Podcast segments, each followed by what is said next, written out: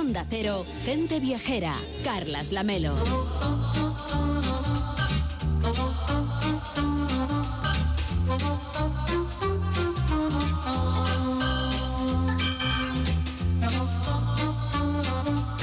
Que puede mandarnos notas de voz de WhatsApp con su gran viaje soñado para 2024 para contarnos cualquier anécdota viajera o qué es lo que está haciendo este fin de semana. 699 46 46 66 699 46 46 66. Les proponemos un viaje ahora dulce y salado, el de Sigüenza y Atienza, que es la última incorporación española a la lista tentativa de Patrimonio Mundial de la UNESCO. Esta zona del norte de la provincia de Guadalajara está llena de tesoros y Ángel Martínez Bermejo ha ido a descubrirlos. ¿Qué tal Ángel? ¿Cómo estás? Buenos días.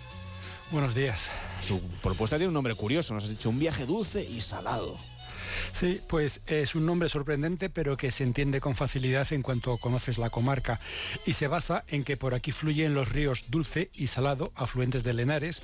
Pero esto no es un, no solo un simple juego de palabras, ya que estos ríos, con las distintas cualidades que tiene cada uno, han generado diferencias muy importantes en el territorio que atraviesan.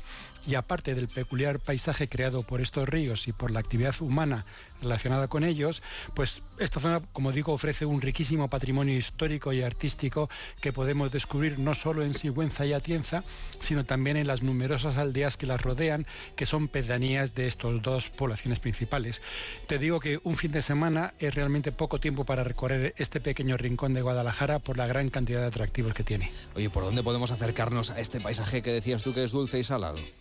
Pues probablemente la entrada más sencilla sea desde la autovía A2. Podemos tomar varias salidas, pero una de las más espectaculares es la 118.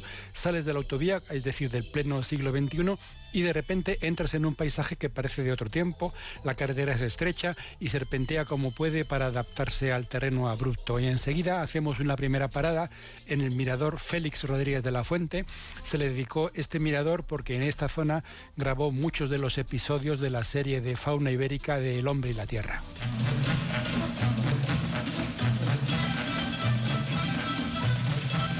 que es oír esta sintonía inolvidable de Antón García Abril y, claro, ya vemos esos barrancos, esas águilas, esos lobos. Tenemos muchas ganas de viajar.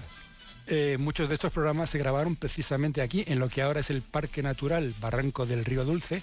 El barranco se abre justo a los pies del mirador y por supuesto las vistas son espectaculares. Para adentrarse en este desfiladero hay que ir, bueno, se puede entrar de varias, de varias formas, pero la más cómoda es ir hasta Pelegrina, que es un pueblecito que está un poco más adelante Está también al borde del desfiladero. Un camino muy cómodo permite descender y llegar a la orilla del río y por aquí caminamos junto al agua, entre farallones calcáreos bajo un espeso bosque de ribera. Al principio encontramos incluso hasta pequeños huertos con árboles frutales. En las partes más altas hay quejigos, encinas, enebros y sabinas. Si hay suerte podemos ver hasta águilas, alimoches y buitres. Y aunque aquí la naturaleza es el principal atractivo, debemos aprovechar y dar una vuelta por Pelegrina, sobre todo para conocer el castillo, que está en ruinas, pero ya nos indica que la historia va a estar presente en nuestro recorrido. Y ya que vemos este paisaje dulce, ¿cómo es el salado? En este viaje vamos a recorrer una de las parameras mejor conservadas de la península ibérica, prácticamente inalterada desde hace siglos. Por aquí discurre el río Salado, que tiene un nombre muy bien puesto. Y la verdad es que este paisaje no puede ser más opuesto a lo que hemos visto en nuestra caminata por el río Dulce.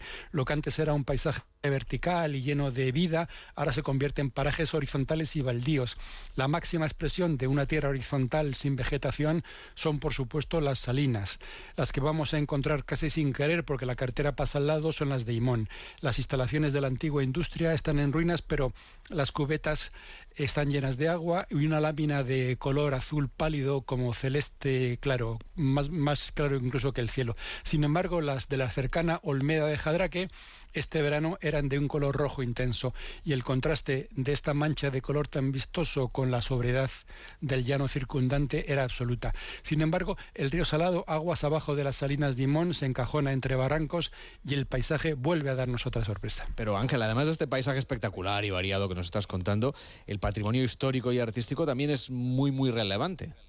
Sí, bueno, esta comarca que aparece ya descrita en el Cantar del Mío Cid y que por tanto es una parte esencial del gran itinerario que es el Camino del Cid, que va desde la provincia de Burgos a la de Alicante, mantiene todavía una distribución humana que se remonta realmente hasta el siglo XII, a la repoblación tras la conquista cristiana. Por un lado tenemos que destacar Sigüenza, la gran ciudad episcopal de la zona en esa época, que de hecho su catedral es con toda seguridad el edificio más importante de la provincia desde un punto de vista artístico histórico.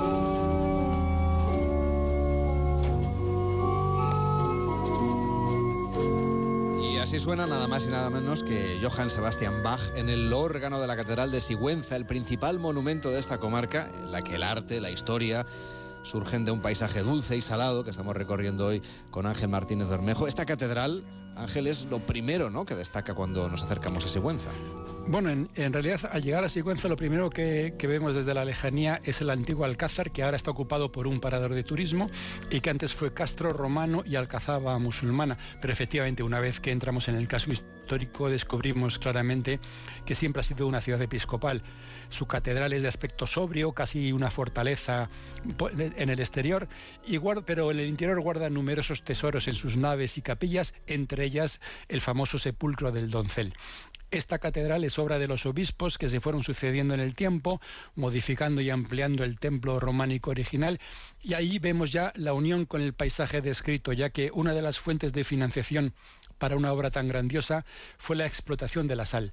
Hace seis u ocho siglos, estas salinas por las que ahora pasamos, que parecen casi abandonadas, estaban entre las más importantes de Europa y la riqueza que generaban está en la base de su esplendor. Además de grandes monumentos en Sigüenza, también podemos callejear y perdernos un poco, ¿no? Conocer el pueblo. Bueno, al salir de la catedral, la Plaza Mayor ya con sus portales se ramifica en callejuelas a las que asoman palacios y casas nobiliarias. El conjunto mantiene una gran unidad ambiental y es uno de esos lugares en donde, pues como dices, da gusto pasear sin rumbo, dejándose sorprender por lo que se encuentra al doblar una esquina o fijándose en pequeños detalles de las casas que tienen realmente varios siglos de antigüedad. Está, por supuesto, el Pozo de los Siglos, pero como siempre surge la sorpresa. Por ejemplo, en el Centro de Arte La, Plazuela, que es una de las sedes de la Fundación Antonio Pérez, la sede central, por supuesto, está en Cuenca, pero aquí en Sigüenza también podemos admirar la obra de algunos de los grandes nombres del arte español del siglo XX, como Millares, Saura, Canogar o Equipo Crónica, entre otros muchos. Por otra parte, también hay que recordar que Sigüenza es también el lugar con mayor oferta hotelera y gastronómica de la zona. Y si Sigüenza les parece a ustedes poco, Atienza, el otro lugar del que nos habló Ángel, pues está muy cerquita.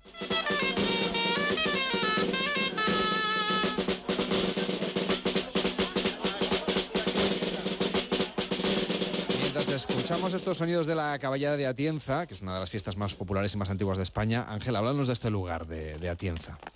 Sí, lo primero que vamos a ver es que, igual que hemos visto el contraste entre el paisaje dulce y, salado, también encontramos la diferencia entre una ciudad episcopal como Sigüenza y una villa real como Atienza. ¿Cuál es la relación de las casas reales eh, con Atienza? Pues hay que irnos al siglo XII a 1162 y eh, cuando los vecinos participaron en la liberación de Alfonso VIII, entonces un niño de siete años al que unos arrieros sacaron de la villa para escapar de las intrigas de su tío Fernando II de León. Alfonso, agradecido, concedió grandes privilegios a Atienza y este hecho se conmemora en la caballada del domingo de Pentecostés, de la que hemos oído algunos sonidos. Atienza se esparrama por una colina a los pies de las ruinas del castillo y conserva un espléndido casco antiguo con casonas y varias iglesias, tres de las cuales se pueden visitar y son verdaderos museos. Igual que Sigüenza, Atienza es un lugar para pasear realmente con calma, ya que las cuestas en algunos lugares son realmente empinadas, pero el descubrimiento de algunos rincones como la Plaza del Trigo o el Arco de Arrebatacapas merece realmente la pena. Has mencionado, Ángel, antes que había muchos pueblecillos por ahí, que son pedanías de esas poblaciones principales. Para terminar, recomiéndanos alguno que valga la pena conocer para completar este, este viaje. Bueno, hay muchos mm, verdaderos tesoros desperdigados por la zona, vamos a decir solo tres.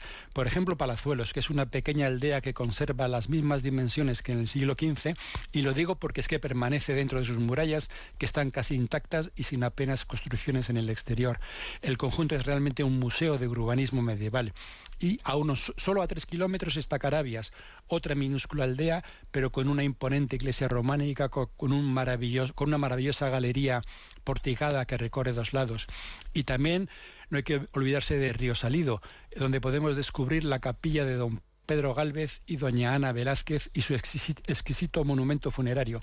Y bueno, y nos dejamos muchos lugares sin comentar porque ya, como he dicho antes, un fin de semana no es suficiente para conocer todos los secretos del paisaje dulce y salado de Sigüenza y Atienza.